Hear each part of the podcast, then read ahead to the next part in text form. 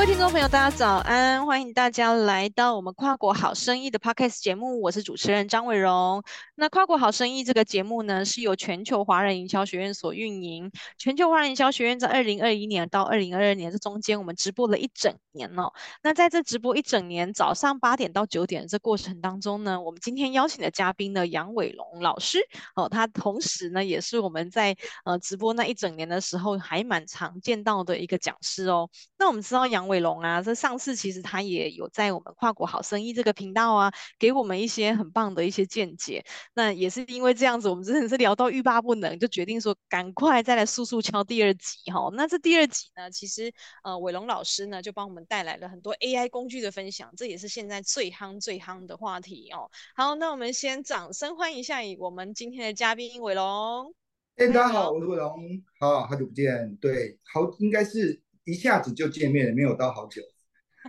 其实也蛮久了啦，大概从你上一次到这一次，大概也两三个月过去了呢。OK，其实你知道现在蛮久了。现在现在大家人啊，其实因为在线上跟其他可以见面，甚至 Line，甚至 FB，所以大家可能觉得哦，我离你没有很远这样子。好像也是，因为天天都在看到我们的讯息，然后明明、嗯、明明其实已经很久了，但是 觉得好像就是昨天而已这样子。我好我，那我记得对。我记得我在二十年前呢、啊，我在二十年前呢、啊，其实我记得有一本作者叫理查·弗林曼，他出了一本书叫《世界是平的》。他说，因为资讯科技的关系，让人跟人的关系快速磨平。所以你看，我们今天可以用 Podcast 的方式跟观众沟通，就像平常我关心你的话，可以用 FB 用 Line。所以，就为什么会说，其实也没有很久不见，就会就会觉得，其实你一直都在我身边。对。真的，大家有没有发现呢、啊？伟龙就是可以，就是随时信手拈来，有没有？就有个金句，有没有？大家不要忘了，伟龙另外一个身份呢是准博士哦，他博士班念完只剩下。只剩下论文还没交，赶快看什么时候可以拿到博士学位哈！祝福你，加油加油！好，那我们今天呢要来聊的是 B to B 外销，怎么样善用 AI 工具来打造成功的数位行销哦？那因为这是延续着我们上次的一个话题啦，我们一直在聊 B to B 外销。那其实不管是做你是做内销还是做外销，其实它一定有一个工作的流程哦，就是你们以这样子爱创意团队在帮客户提供这个专业的一站式整合行销服务的时候。他一定会有个工作流程。那这工作流程当中，我们也想请伟龙首先来跟我们分享一下，你们在这工作流程当中提供这样的服务，有没有使用哪一些 AI 工具？然后这些 AI 工具有哪一些关键的作用？OK，呃，其实其实，在 AI 产生从去年到今年呢、我觉得会回到我们另外一个话题再问大家常说啊，到底什么工作会被 AI 取代？那到底只有做怎样的工作人会有危机感？那其实啊，在这个讨论过程中啊，人银行也是做了调查，他发现到三种工作的形式最容易被 AI 取代。第一个就是其实要做文字沟通，对，他可以用 AI 来回答很多的文字内容。那第二个是做客户服务，像我们讲 AI 人工智慧、智呃机器人或是智能客服等。那第三个是行政总务。好，那其实先回到我们的工作过程中啊，其实啊，我们是以行销为主，是以行销顾问为主，所以相对的啊。在文字沟通跟行政总务，它对我们的帮助就蛮大的。像我同事以前呢、可能其实要帮客户写个新闻稿、写个书信，甚至做一个简报，他其实要花很多时间去构思跟思考。可是如果会善用 AI 工具人呢、可以从一开始要写报告过程中一些数据分析。以前真的，你要用 Excel 整理，那整理完成之后呢，我们要借由数据讨论它到底对我们帮助是什么。那现在只要会用的话，你就把所有的数据拉进去，然后就问他说：“哎，AI，麻烦你帮我整理啊，最近三个月相关的数据资料，我想要知道流量跟转换率。”好，那你问完问题，他整理完，可是会问的人就继续问说：“那如果你是一个顾问，那针对这三个月从流量跟转换率，请问一下，你会给客户什么建议？”好，他回答完啊，那如果你不满意，就继续问，继续问。好，AI 的特点是啊，在使用它的人其实是。不是说会不会用，而是你怎么样清楚地告诉他想要协助你做什么事情。那当你问多问多问多啊，结果我发现到一件事，你可以从他很多的答案里面淬炼出一个你觉得最佳的回答。可是以前这件事啊，呃就不一样的。呃，其实每个人在做这件事都是先做资料的整理，然后资料的分析。那借由分析要跟有经验的人做讨论。可是我觉得我现在最大的改变是我同时知道做这个应用过程中。他跑来跟我讨论的时候，哎，我觉得他有些见解啊，我没有想过。对，就是你知道，AI 人工智慧机器人有时的回答跟思考也跟你逻辑想象不一样。那对对我来说，因为这本来就是我一个很熟悉的工作，有时候我也看到新的答案跟新的回答，我就觉得还蛮不错。那所以说，其实就如同他讲，其实借由文字的沟通这个部分，延伸了很多的报告，包括很多可能图片，甚至很多可能延伸可能会跟客户解释的影片，我都很快可以处理完。那我觉得这是一个蛮棒的一件事情。那包括很多行政总务，所以我会觉得啊，接下来其实一个业务人员啊。呃，我记得其实啊，我一开始在就职市场里面是教电脑，在那时候工作的时候啊，任何的人都先问一句话：你会用电脑吗？好啊，问的第一个话，你会用电脑，他第一个就会问你会用办公室软体吗？嗯哼，对。可是我我想到现在没有人会问你有没有会不会用电脑，会不会用办公室软体。可是后面其实啊，我们会问的话就是工具使用。我相信慢慢有人在做行政业务，就会问说：你对 AI 工具、AI 工具熟不熟嘛？好，这是接下来可能会遇到的状况。嗯，没错没错。其实像我们在我自己在这个媒体业啊，我们天天接触的都是文字工作嘛。那现在真的在做文字工作，哇，没有 AI，我觉得很痛苦哎、就是一开始打开我的电脑网页，第一个就是先登入，先登入 ChatGPT，因为现在 ChatGPT 也可以就是用那个，除了你刚刚讲的这一些，哎，帮他帮产出一个报表，然后分析这个报表。那像我们可能一开始的时候，我们也会用 AI 帮我们产出一个架构，产出一个大纲，然后再一段一段的请他再去做论述这样子，然后我们就是把它统整一下。那现在连那个那个图片的部分，我我也不用图库了耶，我就直接请 AI 帮我产图。很快，三秒就出来了，嗯、而且那个之精致哦，就是如果你的指令下得好的时候，我我现在都觉得说哇，以前我自己是媒体圈嘛，然后我在那个当记者的时候，我刚出来的时候是被业界的前辈都觉得我是快手哦，就是快手意思就是我可能二十分钟就可以写完一篇新闻稿，可是二十分钟呢，现在 AI 这样还算是很还是一样很慢很慢，而且我二十分钟我写个几篇我就累了，AI 不会累，嗯。一直写，一直写，对，所以怎么样？就是说，嗯，不是说 AI，就是我们一定要很极力的去推崇它，可是拥抱它真的是必要的，因为它确实真的是可以大幅提升我们的效率啦，吼，这样，那。在这样子的那个情境当中啊，就是你刚刚有讲到了很多情境的这个应用来来做 AI，就是应用 AI 来来发挥最大的效益。那以你的服务经验当中，有没有就是关于呃你的客户啊，他们怎么样使用 AI 工具来做这个有效的数位行销成果的案例呢？可以可以跟我们分享一下。其实蛮多的啊，嗯，像我就以哪两个类型来说啊，像刚才提到我们要写文章嘛。那以目前来说啊，其实蛮多人当有需要使用需求的时候，他会直接就会上网搜寻。那上网搜寻，我想 Google 搜寻占大宗啊。所以说，以在 Google 搜寻延伸的行销，大家都会讲两件事嘛。第一个是关键字广告，然后第二个是 SEO 文章优化，就怎么样让你的文章如果在自然排序，而不是用广告的形式排在比较前面。那以前在写这种 SEO 文章，其实蛮专业的，因为它有一些专业的流程跟专业的写法。所以很多人其实不擅长做这件事情，可是我我觉得你刚刚有讲到一个重点啊，AI 可以取代某一些工作，可是它却不是完全取代。我们要思考一个点是在于说，善用 AI 工具里面产生的文字里面，我是不是再加上很多不同的一个价值跟效果？所以你刚刚讲到一个很重要叫辅助，它其实是辅助工具，而不是完全取代工具。所以就像你刚才讲，记者怎么写出一个贴文，AI 可以帮你产生架构，可是有些内容结构跟使用者。在理解的文字意义，其实呃，本身一个厉害记者里面会多所琢磨，因为毕竟是 AI 人工，它不是真的人。那一样，我觉得在做 SEO 的部分文章啊，呃，我自己从 AI 产生，我在帮客户很多，因为这个问题也实战啊，确实撰写的 SEO 文章，如果也知道流程架构啊，它可以帮你大概呃，如果以效果来说啊，我这边实战效果的是百分之五十到六十。好，因为像如果一般一个专业人写出一篇 SEO 文章，他如果以成绩是一百分的话，AI 大概我目前是大概五十到六十分，可它两两个有很大的差别是，第一个一百分的文章啊，我可能写出的文章可能在在一天里面我可能写两篇到三篇，可是就 SEO 文章里面它可以写十篇，它要写二十篇，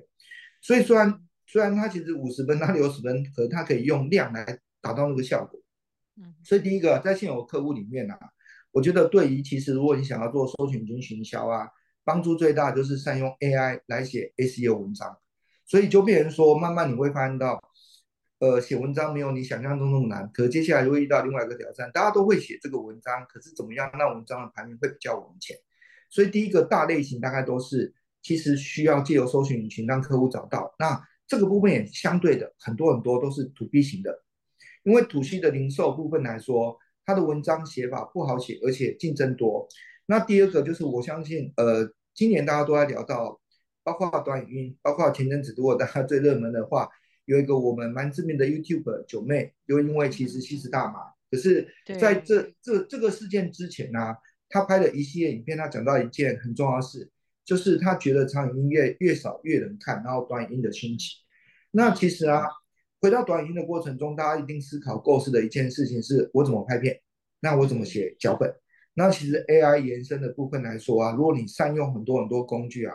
可以把议题给他，请他告诉你怎么写脚本。那甚至一样，我还回答不会用，呃，会用的人会怎么办？他可以把一些现有的脚本丢过去，让 AI 理解他想要沟通是什么东西。借由调整之后呢，然后慢慢按照那个过程中写出脚本。好，那写脚本这件事啊，也变得其实没有这么难。所以就像我们刚才讲，需要文字沟通的工作上面，其实会面临到很大挑战。可相对这里遇到一个价值，大家就会觉得，呃。啊，那 AI 都可以写啊，这个工作有这么的重要，或是说如果要外包，他就会问一个问题：需要外包到这么多钱吗？其实对很多他们的消费者或企业主，大家看到是表面，可是有时表面的观念其实会让一个产业消失。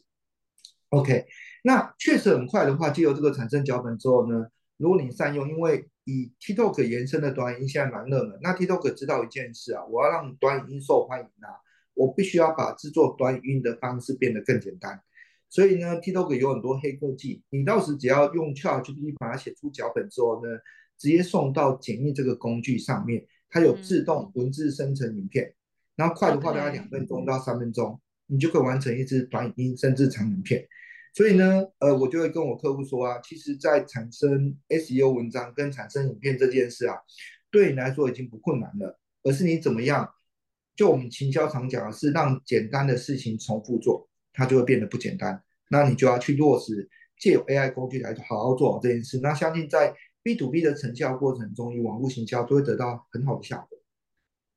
对，我们现在其实像我自己现在有第二个职位嘛，哈，我就是兼了这个姐妹淘女性媒体的这个总编辑，就除了我自己公司之外，所以你刚刚讲的那一段，我是真的都还蛮认同的。也像我们现在也在很努力的把我们的文字内容啊，就是找一个工具，然后把它丢进去，然后变成一个短影片的方式，然后嵌入在文章里面，让那个贴文，就比如说在社群上面的贴文啊，哈，它都有一个。这个 shorts 或者是 reels 这样子短影音的这样子在在运作哦，那所以这样子以前好像这样要花很多人力，要花很多成本，但是现在有 AI 之后，这一切突然间变得很简单。那其实 AI 真的以以比我们不要说外销或者是内销，这各个行业，比如说以媒体是影响最大的。以前我们要要做那个什么国外内容的这种，就是把它嗯转成中文内容，我们一定要需要大量的外电编译。那这对新闻台来说是一个多大的人力成本？哦，就是各种语言人才其实真的都很贵。结果现在有了 AI 之后，这些外电编译都不需要了耶。就我们真的就是把它用用那个 AI 这样稍微一转，然后再顺一顺就过了。对，所以真的对媒体业的冲击真的也是非常大。那媒体业冲击大了之后，就会连带影响到整个 Google 搜寻的那个排序嘛。这全部都是都是有连带影的影响啊，好，那所以这样就是说，呃，你这样子在帮我们分享完这个案例之后啊，那你自己对于就是 AI 未来它怎么样去影响我们的这个产业，好，不管是 B to B 外销，不管是你现在正在帮客户做的这种数位数位行销转型，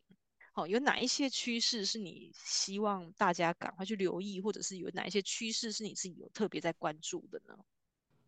其实啊，我我们其实，在每个时世代的过程中，都会讲到不同在这个世代里面需要具备的专业能力。像我记得，如果很多以前很多年前呢、啊，你要做 B to B 的业务，甚至做呃国外业务啊，他第一个问你的核心能力是语言，对。然后接下来可能遇到很多业务开发能力等等等。可是你会发现到，有了 AI 之后，很多东西会调整。像讲最简单好了，如果公司你要做，你要做一个外贸的开发，你就借由建置一个网站，然后呢用多语言的模板，因为 AI 跟 Google 有延伸一些工具，可以让你网站快速转换不同的语言。那这时啊，你要写一个业务开发信，你只要跟 AI 说我是什么产品，我预计沟通什么事，然后写完一个样本开发信之后，可以请他翻译到不同国家的语言。那接着呢，就看你怎么做名单的收集。所以大家看到，其实你只要开始可以把样本信寄出去，然后呢，对方看到你的内容，然后填那些表单跟你做互动。然后初期语言不懂的话，借由聊天过程中去做及时的翻译去做调整，那进而可以衍生拜访。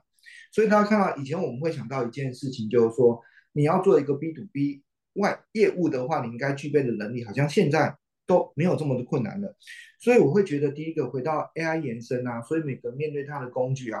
我觉得可能其实要学习到一件事啊，其实就是逻辑跟整合。你你怎么样去善用这件事，然后用在你的工作跟生活到底要用些什么东西？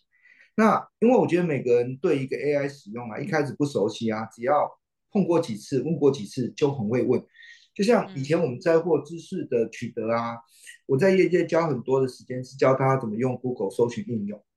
可是现在呢，变成是教大家怎么用 ChatGPT，用 AI 怎么应用，问出你所需要的答案。不过因为毕竟呃资料有些取得的来源没有很办法很确认，所以我还是会跟很多的学生说，百分之十跟二十啊，麻烦你还是要做一个印证的动作，以免到时这也是最近常发生的啊。像律师啊，很多人用很多的上面写为判决书啊，或得到很多范例，结果最后去查，真的没这件事，那到时就会伤脑筋的，就会变得，哎，你讲一个根本不存在的事。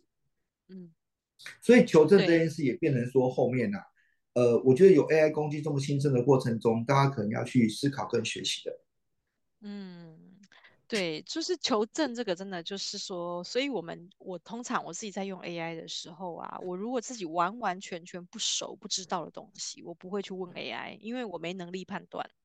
我没有能力判断说他告诉我资讯到底是正确的还是不正确的，所以我自己通常都是在我已知的状态下，在我已知的这个知识的。的那个框架架构之下去问他问题，然后再去追问，那至少我都能判断那 AI 给我的答案到底是正确的还是不正确的。所以我通常在使用 AI，我的我最常使用的是我需要它来帮我丰富这个内容，或者是帮我完整这个内容，但一定前提是在我已知的这个知识知识框架底下去进行。对，所以我完全不熟了，我真的不敢问 AI。但是 AI 真的是很棒哎，它真的确实是可以帮我们，就是完成这种一站式的，像你刚刚讲的这个脚本啊，哦，然后或者是气划的发想啊，那乃至于它文案生成之后，它可以帮你做分析呀，哦，然后分析完之后，它还可以帮你就是做。图片的生成啊，影片的生成啊，那最后我要曝光到那个社群去做发布的时候，他还可以帮我顺便把贴文给写完，嗯，hashtag 都帮我下完了，对，所以真的在这个时代，说实在的也是蛮幸福的，有 AI 这样子的工具可以来帮助我们，嗯、呃，就是帮我们这样子就是做一个效效率跟效能的提升。那最后我想请伟龙，就是你自己分享一下你自己有没有很很常用的两三种 AI 的工具，好吗？其实啊，大家大家延伸的，我想最主要就是借由 ChatGPT 延伸的 AI 工具，大家做的蛮多外挂。所以第一个，我我最常用其实是使用 ChatGPT 问他很多问题，因为我我觉得文字的产生后面的要产生图片跟产生剧本啊，最基础的语言架构跟你想要问的计划架构，它是蛮重要。所以第一个，我最常用是 ChatGPT，然后呃。第二个，我最常用是用 AI 来产生图片。那因为选择蛮多，呃，如果真的用的比较好的话，其实要用付费的图片。对，它其实可以产生很多的内容跟架构的话是你要，可是就变成说，当一开始在产生图片跟以前做图的方式很不一样，因为你变得要蛮会问问题的。